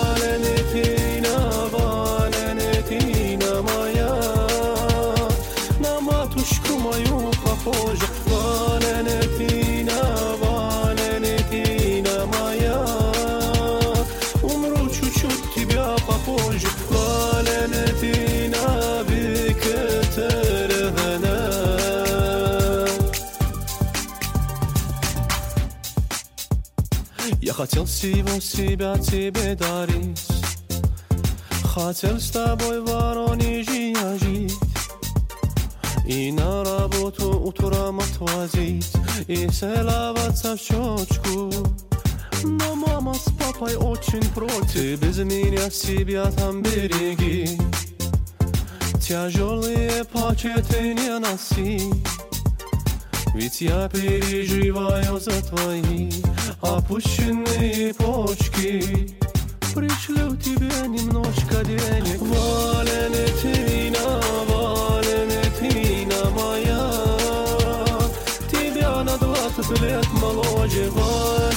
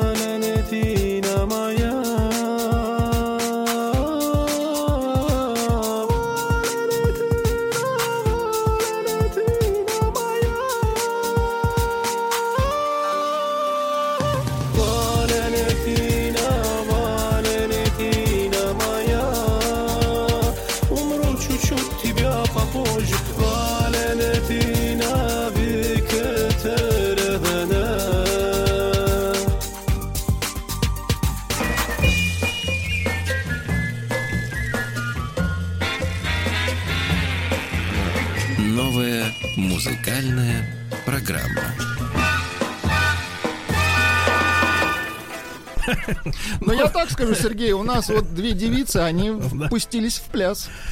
Ну, а что делать? А что делать? нет, согласен. Да, что Голосование, делать? Сергей, голосование уже идет. Да, Голосование прямо сейчас, товарищи, на, на- в официальной группе Радио Маяк ВКонтакте. Да, действительно, голосуйте. Э, Трек э, нашего дорогого и незабвенного внука Артемия. Очень А, долго он, Сергей, лидировал, давайте скажем так. Да. Затем подключился Бородач от Владика, да, Так. Марио Бьонди. И, наконец, мужчина Ферас с песней Валентина Викитировна. Викит... Викитировна. Нет, ну, я, я, я, честно говоря, послушал и другие треки исполнителя, да. но Они меня немножко меньше впечатлили, да. Но вот здесь вот все очень, э, очень элегантно. На- на, два- здесь, да. на 20 лет и тебя моложе, это э, гениально. Настоящая любовь. Умру, тебя чуть-чуть попозже. Ну, в общем, это прикол. Это прикол, конечно, да. Но восточные мелодии, да. Вот я понимаю, женщин, им хочется трясти монетками на животе. Понимаешь? Ну, если есть живот, почему не потрясти? Давайте вспомним Давайте, не, сегодняшнюю- не, ну это мы только что слышали. Да-да-да, давайте, давайте. Артемия вспомним, конечно, добрым The словом. Queen, НКТПС. Бас-партия записана лично не внутри. Она басистка, да? Да, ебой. Давай, Ну, бас Скажем честно, всякая женщина хорошая басистка, да. Значит, э, Владика, Владика, Марио встречуля. Давайте скажем честно, запел в 35. И, кстати, слава богу, потому что некоторые в 20 начинают и чем заканчивается? Валентиной. Викатеревна. Ну и немножко Валентины давайте все-таки.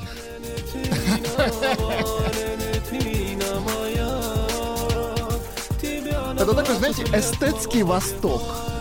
Надо эстетик ист. Очень нравится нашим женщинам. Да, конечно. Не, ну, чем слаще, тем лучше. да. Они достали бусы, кстати, да. А, бусы недо- недостаточно. Доставайте монету звонкую. Звонкую монету, да. Ну что, товарищи, э, я честно могу сказать, вот для меня это было такое же открытие, как и для Вла- вас, и для Да, да, да. аудитории, да, даже Но замечательно. он милый, да. Не, неудивительно, что вот на данный момент, сейчас еще раз обновляю официальную группу Радио Маяк ВКонтакте, тут голосование, э, 66% вот, вот за Валентину Викатеревну, э, 25 Марио Бьонди, да, это был козырь, козырь замечательный. был И- согласен. И, смотри, все-таки нашлось ведь 9% вот Да этих вот. это Спасибо, Артемий сам спасибо. себе накрутил. Ну чуть-чуть, Да вон, я Валентина. вижу его личико, я вижу личико на аватарке, вот оно, довольное. Ага. Причем вы, Сергей, отдали голос за себя, это нечестно. На Ну, матушку мою право. похоже. Нечестно. Имею право, Первый есть голос, держи. Первый раунд за вами, но все еще впереди.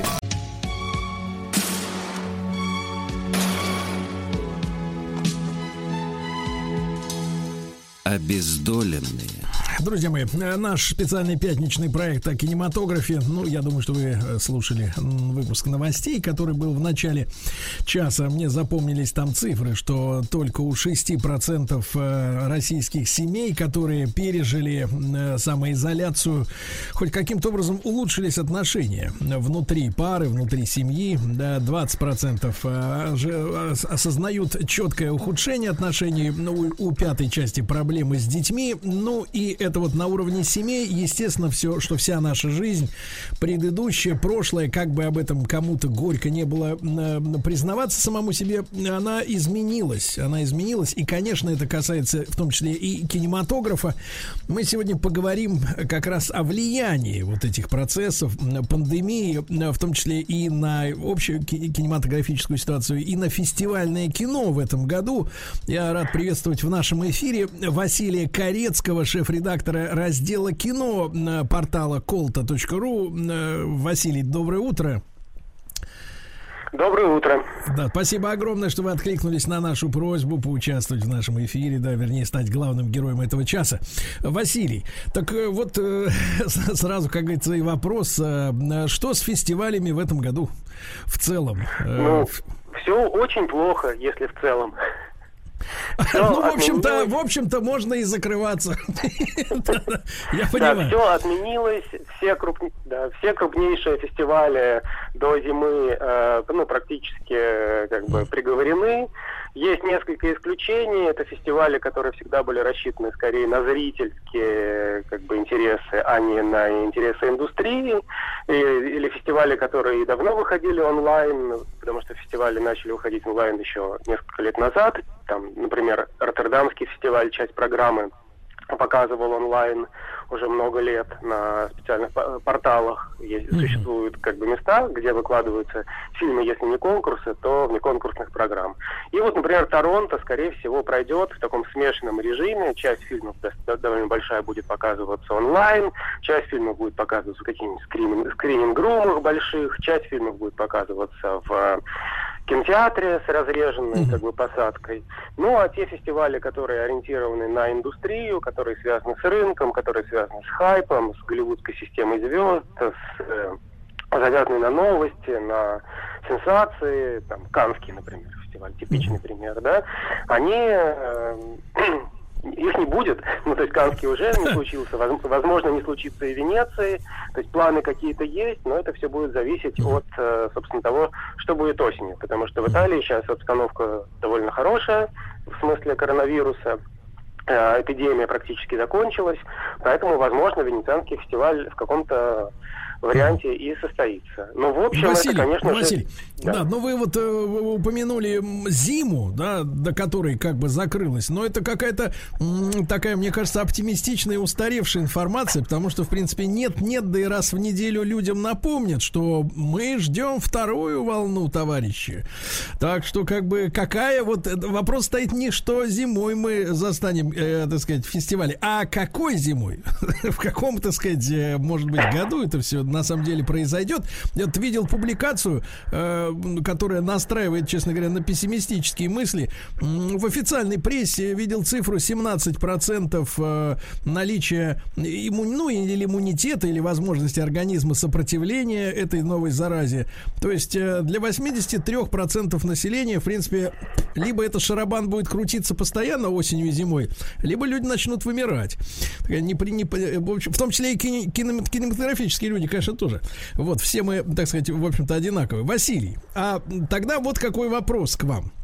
А, вот как вы видите, зная индустрию, так сказать, изнутри, долго в этом, во всем, так сказать, э, находясь, да, в этом пространстве, а, какое настроение у самих кинематографистов? Что они, как бы вот глядя на все это, э, думают? Э, Они уже почувствовали, что надо как-то перестраиваться, как в Роттердаме? Или, или, или, или вот им все надежды на то, что все сейчас закончится, и они снова будут раз- разгуливать? Ну, смотрите, это э, зависит от того, о каких кинематографистах мы говорим. Если мы говорим о российских, то все хорошо, съемки уже начались, как бы. Все, все сериалы, которые были приостановлены э, на время коронавируса, потому что все остановилось, начали снимать скринлайф, там, сериалы, когда люди сидят дома и по компьютеру общаются, герои, и на этом построен сюжет. Все закончилось, уже начались нормальные съемки, э, издания делают э, репортажи со съемок, там распланировано все, как бы все. Ну, то есть, то есть они просто, они просто, давайте так, э, ведь э, кино-то это такое дело-то не с кондачка так не делается, да? Они просто продолжили те проекты, которые были запланированы до эпидемии, правильно? Да, да, да, да. Все, что было заморожено, пустили в производство, все в порядке. А Возможно, если уже крупные- наблюдается ли, Василий, а наблюдается ли среди кинематографистов, ну, э, какие-то действительно, вот мы с вами трезвомыслящие люди, да, очевидно, Э, среди кинематографистов, среди сценаристов есть уже такие, которые как бы поняли новые тренды, хотя бы осознали их, почувствовали каким-то мозжечком и начали вот э, какие-то проекты, связанные с новой реальностью. Не попадались ли вам такие? Ну, смотрите, тут надо как бы понимать, что вот эти все новые тренды, да, и новая реальность, она, в принципе, как бы уже была инсталлирована в старую реальность. Потому что все, что сейчас снимается, это сериалы, это не крупные, не крупномасштабные фильмы, потому что кинотеатры еще закрыты, по сути. Да. И когда мы дождемся премьер в кинотеатрах, это вопрос. Но сериалы, собственно, с которыми и связаны сейчас все надежды на русское производство, на раскрутку новых звезд, на альтернативные пути дистрибуции и так далее. Все, что поперло в последний год. Вот как бы эти вещи, они отлично вписываются в новую реальность. То есть есть проблема как бы со съемками. Если вы можете обеспечить безопасность съемок, то проблем с дистрибуцией нет. Потому что главная же проблема сейчас дистрибуция. На чем, на каком носителе фильм будет выходить какие каналы распространения, будет ли он показываться в кинотеатрах, будет ли он показываться на стримингах, которые конкурируют сейчас с, с кинотеатрами. Вот, ну, возможно, вы знаете, главный как бы конфликт индустриальный последних лет это конфликт Так, так, так. Каннского фестиваля и Netflix, потому что Netflix не, не хочет показывать фильмы в кинотеатрах, он снимает их для маленького экрана, для своей трансляции. Вот. А Каннский фестиваль заточен на поддержку французской киноиндустрии. Сначала он был заточен на поддержку, собственно, кинопроизводства, а теперь э, скорее кинодистрибуции, театральной системы. И они конфликтуют, потому что Netflix не хочет выдерживать там несколько, несколько лет паузу между театральным релизом в Европе и показом на стриминге. Это вся, весь контент быстро тухнет, он снимается как бы под актуальную повестку, под актуальные какие-то тренды. Можно выпускать сразу. Вот, а кинотеатры говорят, мы не успеваем отбить деньги, вы выпускаете это у себя. И таким образом, как бы, визуальная продукция разделилась фактически на два потока. То, что снимается для большого экрана, и то, что снимается для стриминга. А То, Василий, что Василий, а доступно- тогда не могу не спросить Василия Корецкого, шеф-редактора раздела кино сайта колта.ру. А, Василий, а, а в этом смысле вот кто из э, игроков, э, как говорится, условно, я по-житейски, как говорится, первого сорта, а кто второй? Кто, кто как бы лидер, а кто, э, так сказать, уви- уходящая натура? Вы имеете в виду, какая из этих моделей или Да, внутри да, да, каждой вот- модели? Да, да, с вашей точки зрения, да. Кто из них, собственно говоря, поставил на верную лошадку, а кто, так сказать, проиграет? А у них разные стратегии, поскольку они продают э, разный аттракцион. Если кино снимается для кинотеатра, оно продает, грубо говоря, спецэффекты. Оно продает звук, картинку, спецэффекты, все то, что мы можем оценить только на большом экране где-нибудь в IMAX. Вот сейчас самый премиальный формат это IMAX. Ну, то есть э, для тех, да. для тех, у кого нет дома звука 9.2. Ну да, сейчас уже, понятно, все приближается, сейчас уже на телевизорах можно 4К смотреть и так далее. Но все равно, о, как бы ощущения немножко разные. Ну да. Вот, или если вы киноманьяк и смотрите фильмы только на пленке, да, понятно, что никакая цифровая реставрация и дигитализация, она не передает не особенности цвета, звука там и так далее. Это трудно воспроизвести. То есть, Вот то есть кинотеатр, людей, да. то есть кинотеатр это типа Диснейленда, да, такой аттракцион с комнатой ужасов. Ну, я, я бы сравнил так. Вот вы идете смотреть э, оперу, ну, как бы в оперный театр и смотрите э, ее на сцене, слушаете живой голос, или вы ее смотрите в записи, когда вы- там за вас выбирает э, оператор какой план, или вы слушаете звук цифровой. Ну, как бы, вот разница такая примерно. Да. А что касается финансовых, э, финансовых ощущений, м, вот до наступления вот этого кризиса, да, но когда Netflix уже набрал обороты, э, насколько они комфортно та и другая части общей индустрии себя чувствовали?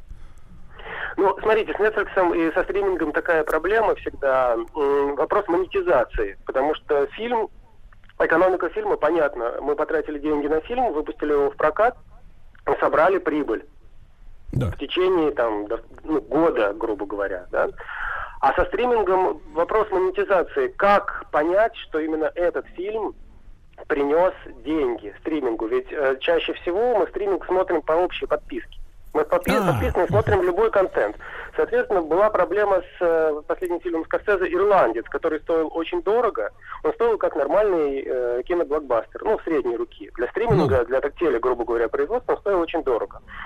И был вопрос, как его отбивать. И были всякие теории, что Netflix снимает это для рекламы, что на самом деле основной массив фильмов на Netflix снято примерно одинаково, одинаковые жанровые схемы, это такой поток телевизионный. И вот есть несколько наименований, которые должны служить как реклама, привлекать людей, новых подписчиков, что point в этом и профит в этом. Потому что Ну, то Netflix есть, пока то есть, работает то есть как, нужно э, понимать.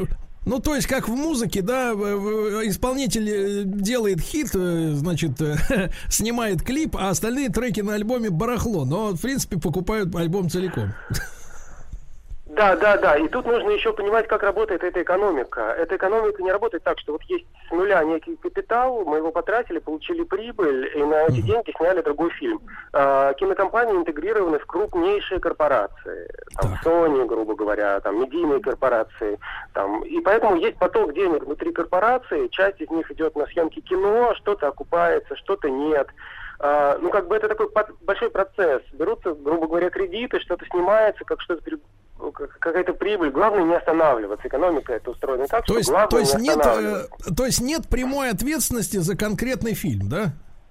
Ну, она есть внутри корпорации. Понятно, что если вы снимаете три провальных фильма подряд, то как бы к вам есть какие-то вопросы. Может быть, четвертый вам не дадут снимать. Вот. Или там есть, были разговоры о том, что Netflix или стриминговые платформы будут платить э, гонорары режиссерам, которые сняли на них фильмы, в зависимости от количества просмотров. Эта статистика не э, публикуется официально, мы не знаем, сколько людей конкретно посмотрело фильм на стриминге, но они публикуют типа топ-10. Мы знаем, что вот эти три или два там, фильма наверху, а сколько конкретно посмотрело, мы не знаем. Тут как бы в отличие от кинобизнеса совершенно непрозрачность. Мы не знаем, что там происходит. Василий, знаем, а вот очень, очень, очень странная система. Смотрите, ведь у нас стриминг э, распространяется через интернет, правильно? В принципе-то трафики отслеживаются. А, Более того, я, честно говоря, не очень в курсе, как на Netflix, но там на наших этих платформах, да, там же есть, например, э, система, когда ты премьерный фильм, а, он попадает не в пакет, а, например, за дополнительную денежку, там сколько там, э, 200, Да, да, да, это 400 можно рублей. посчитать. Да. Э, Тут, тут-то можно, как бы, наверное, прикинуть, так сказать, что к чему, да? В этом Ну, смысле. у Netflix нет такой, нет такой функции э, купить фильм для отдельного просмотра. Вы покупаете целиком под, пакет подписки.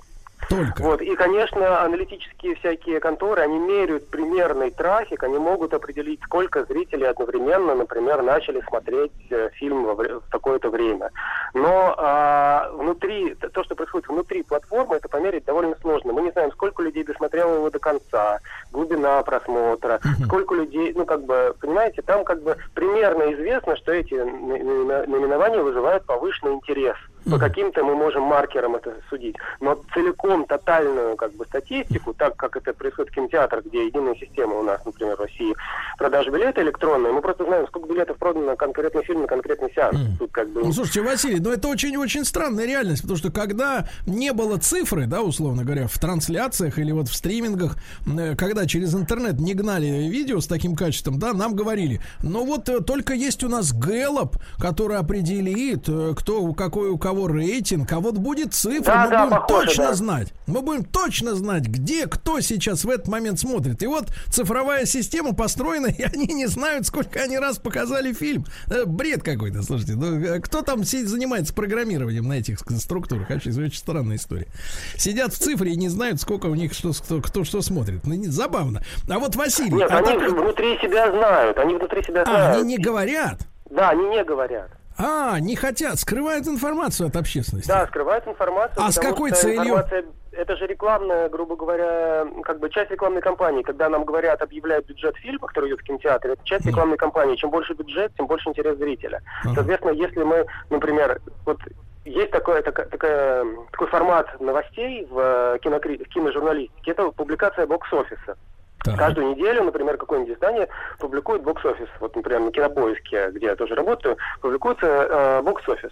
Так вот, э, люди ходят читать этот бокс-офис, чтобы просто понять, ага, вот этот фильм собрал больше всего, наверное, он классный, пойдем его смотреть. Логика такая. Но Соответственно, логика, кстати же, она уродливая, потому что человек, который идет в кинотеатр, он еще не видел продукт, а деньги уже отдал.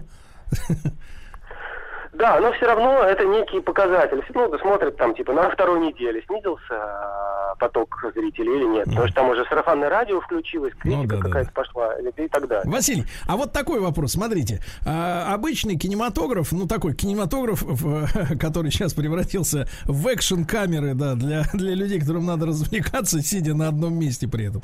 Ну вот, он, соответственно, в последние десятилетия э, стал ориентироваться на подростковую аудиторию, да. Ведь, ну, полного метра, честно говоря, очень сильно исчезла глубина и прочее, прочее. А вот э, что касается стриминговых, да, эм, э, монстров, которые сами заказывают фильмы для своего просмотра, наверное, ориентируются все-таки для людей, которые не хотят, да, идти в кинотеатр, хотят посидеть дома, вот, а, наверное, более старшего возраста. Вы представляете себе целевую аудиторию вот этих, э, вот этой Да, я альтернативной представляю себе, вселенной? представляю себе.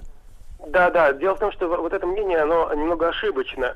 Дело в том, что и э, кинофильмы ориентируются на очень разную аудиторию, потому что есть франшиза Marvel, грубо говоря, или то, что выпускает там Disney, ну, короче, вот такие фильмы, да, супергеройские, да. Но есть еще масса фи- фильмов, которые показываются на фестивале Sundance, которые показываются на европейских фестивалях. Например, фильм Джокер, он на какую аудиторию рассчитан? Как бы на взрослую или детскую? Ну, наверное, все-таки на, на среднюю аудиторию. Или там европейское кино, которое снимается для старой аудитории, там французские фильмы. Они тоже, э, вот, как бы для разной. И, естественно, стриминги тоже не проходят мимо молодежной аудитории. Есть масса сериалов про супергероев, есть масса франшиз каких-то или там э, анимационных фильмов снимается. Нет, Дело в том, что стриминги могут захватывать аудиторию. Вот сейчас новая как бы такая тема пошла. В прошлом году все сообразили, что стриминг дешевле, чем билет в кино, потому что за те же деньги ты получаешь больше контента. Кроме того, ты можешь смотреть его дома, а гаджеты есть у всех. Соответственно, люди, которые раньше не могли попасть в кино, ну, например, мы живем в гетто, и у нас нет кинотеатра, мы не можем поехать, э, пойти в кинотеатр. Или нам слишком дорого тратиться на бензин, чтобы доехать до кинотеатра, взять Да, бэбиситера. время там, жалко просто, правильно? Нет, не в, не в этом дело. Дело в том, что есть большая размазанная нишевая аудитория, она размазана территориально, да, она не может ходить в кинотеатр, потому что она не соберет зал, да, но для них можно снимать, например, этническая аудитория, например, афроамериканцы, да, которые, как бы у них своя культура, они живут часто компактно, вот, и э, при- при- предполагалось, что для них, э, поэтому и фильмы для них не снимались, потому что, ну, считалось, что это как бы, фильмы никто не будет смотреть, они не принесут денег. И тут оказалось, что как бы, поскольку у них есть гаджеты, есть компьютеры, есть сотовые телефоны, то они могут смотреть фильмы, которые они хотят, или там любые другие нишевые группы. Ну, Погодите, погодите, Василий. Василий, это очень интересная тема. А вы реально видели фильмы чисто для афроамериканцев? Ну, фильмы, ну, э, фильмы, которые поднимают проблемы афроамериканцев. Понятно, что, мне кажется, вот так- такое разделение на ниши, оно как бы довольно вульгарно и грубо, что, там, типа, что мужчины не хотят смотреть фильмы про женщин, или Да. женщины не хотят фильмы Очень. про мужчин, или Да. белые не хотят смотреть фильмы про черных. Это, конечно, полная чушь, если фильм Хорошо. хороший. Хорошо, Василий, тогда мы продолжим сразу после новостей, новостей спорта, середины часа. Василий Корецкий, шеф-редактор раздела кино сайта колта.ру с нами. Сегодня говорим о кино, о новой реальности, о фестивалях, обо всем.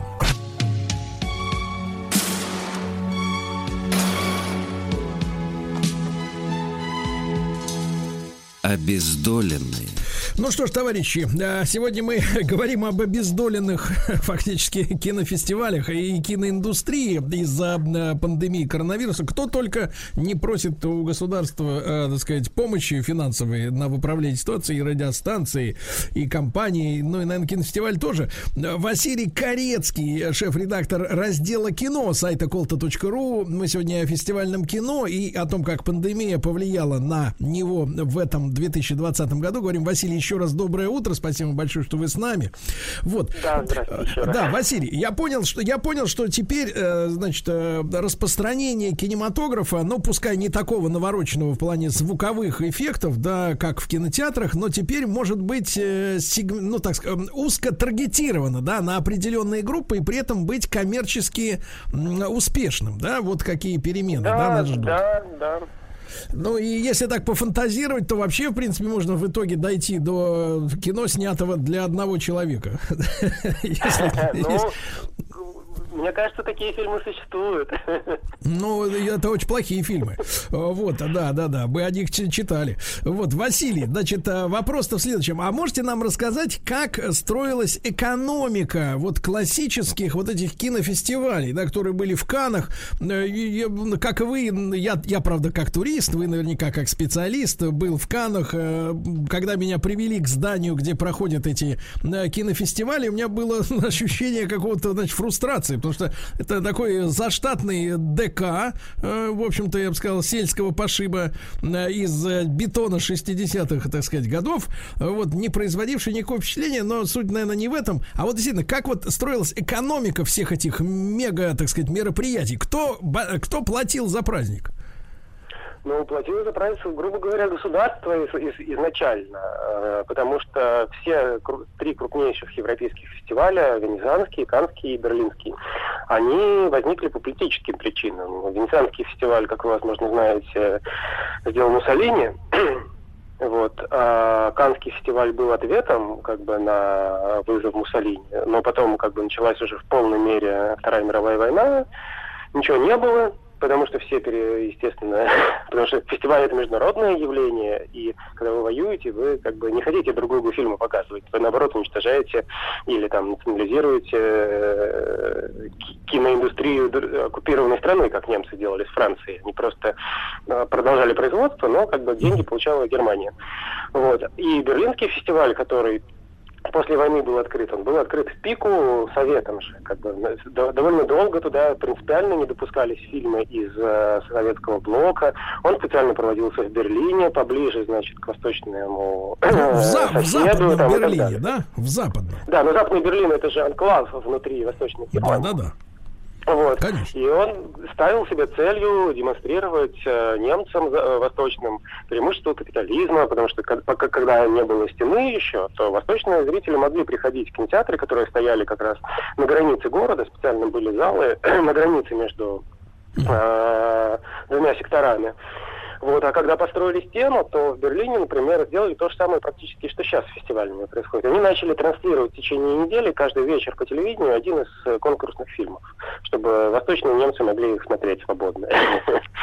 То есть, Вот, это, и- то есть это во, во всех трех случаях это пропагандистская, чисто вот э, прагматическая задача государства, да?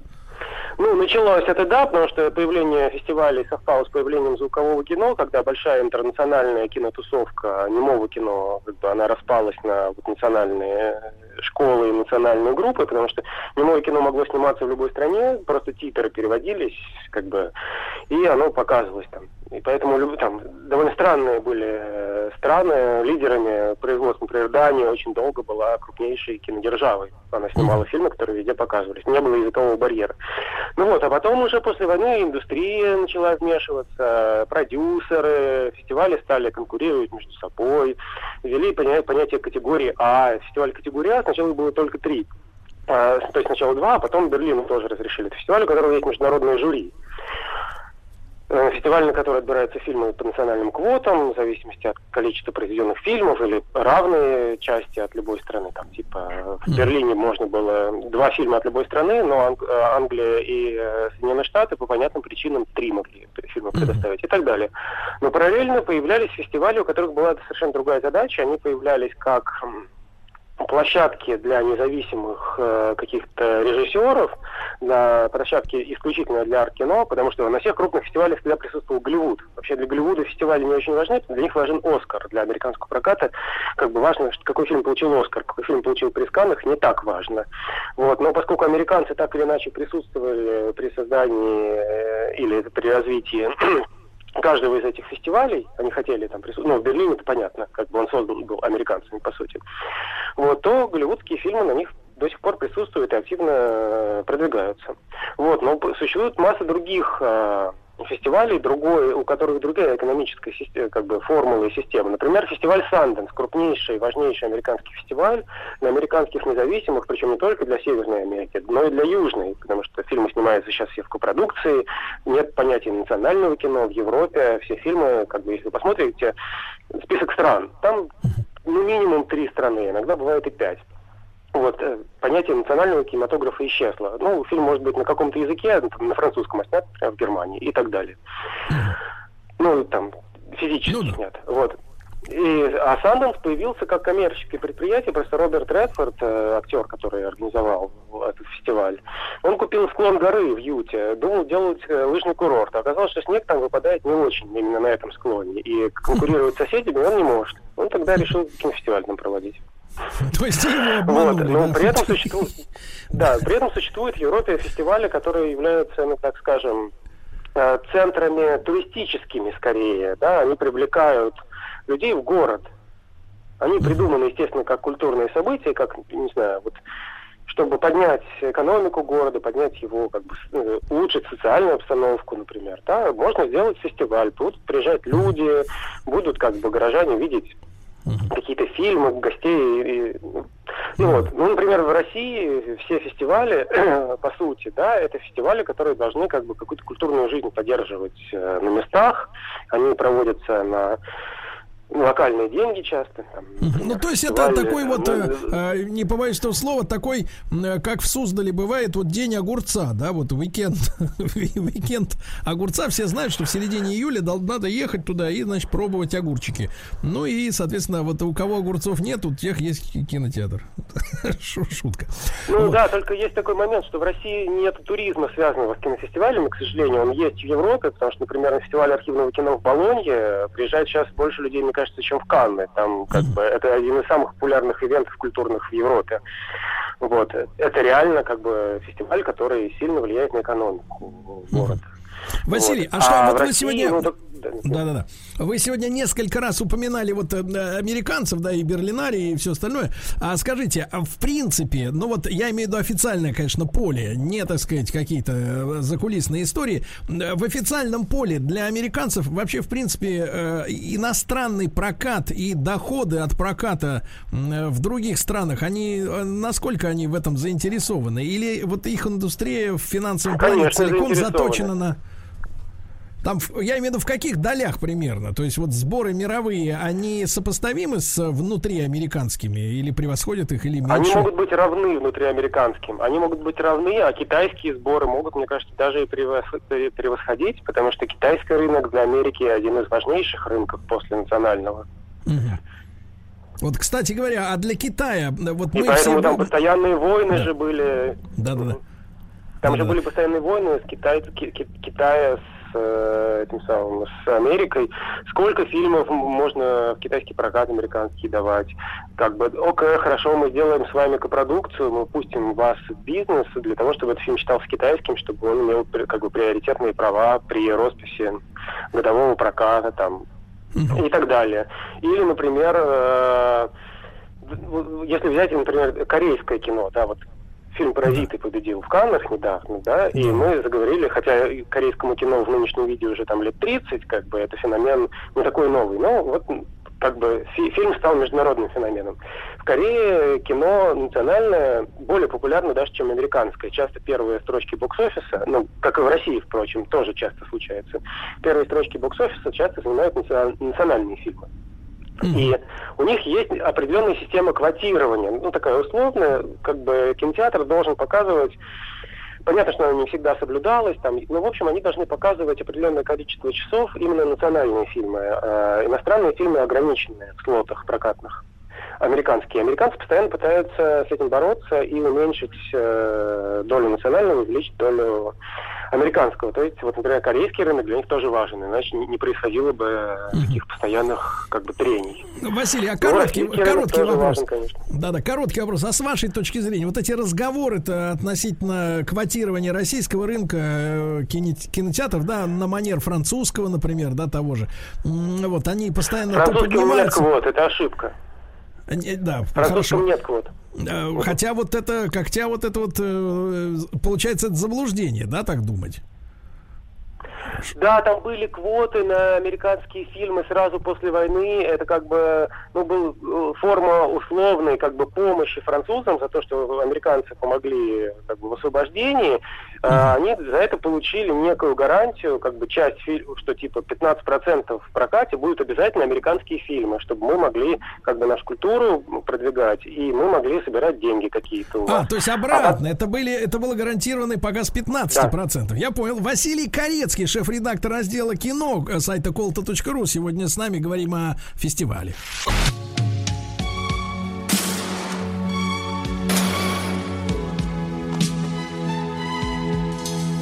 Обездоленный. Друзья мои, сегодня с нами Василий Корецкий, шеф-редактор раздела кино колта.ру. Василий, еще раз доброе утро. Э, Прервались, как говорится, на полусловие. Василий, а откуда тогда берется, растут, как говорится, ноги того, что мы часто вот слышим это утверждение, что французы защищают свой а, кинорынок. И мы действительно видим, что среди европейских фильмов, но французских достаточно много, по крайней мере, ощущение такое с- с- возникает. Ну, просто у них э, классная система э, государственной поддержки национальной киноиндустрии. Э, Там есть специальный фонд, куда идут деньги от прибыли, от сборов национальных, национальных фильмов, и которые прямо потом направляются на производство. То есть эти деньги не поступают в виде налогов как бы в, в бюджет, а потом выделяются по воле чиновников. Они автоматом остаются в индустрии.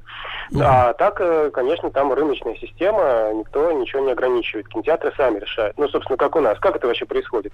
Кинотеатры собираются, решают, э, ну, не- как бы обсуждают, естественно, это с, прока- с э, правообладателями, с дистрибуторами и расписывают фильмы. Значит, э, дистрибуторы между собой э, договариваются о том, кто выпустит фильм в какой уикенд, потому что часто фильмы, например, на похожие темы с похожим бюджетом, которые могут собрать одинаковое количество денег, они должны быть разведены, чтобы всем хватило места. Это такое как бы, ну, пространство договора, не, не просто рынок, это как бы такое, ну, ну, рынок, как обычно бывает, делит сферы вли- влияния и так далее. Вот. Но в конечном счете, в, э, как бы, в профессиональном сообществе мнение так- таково. Квотирование повредит целиком как бы всей индустрии.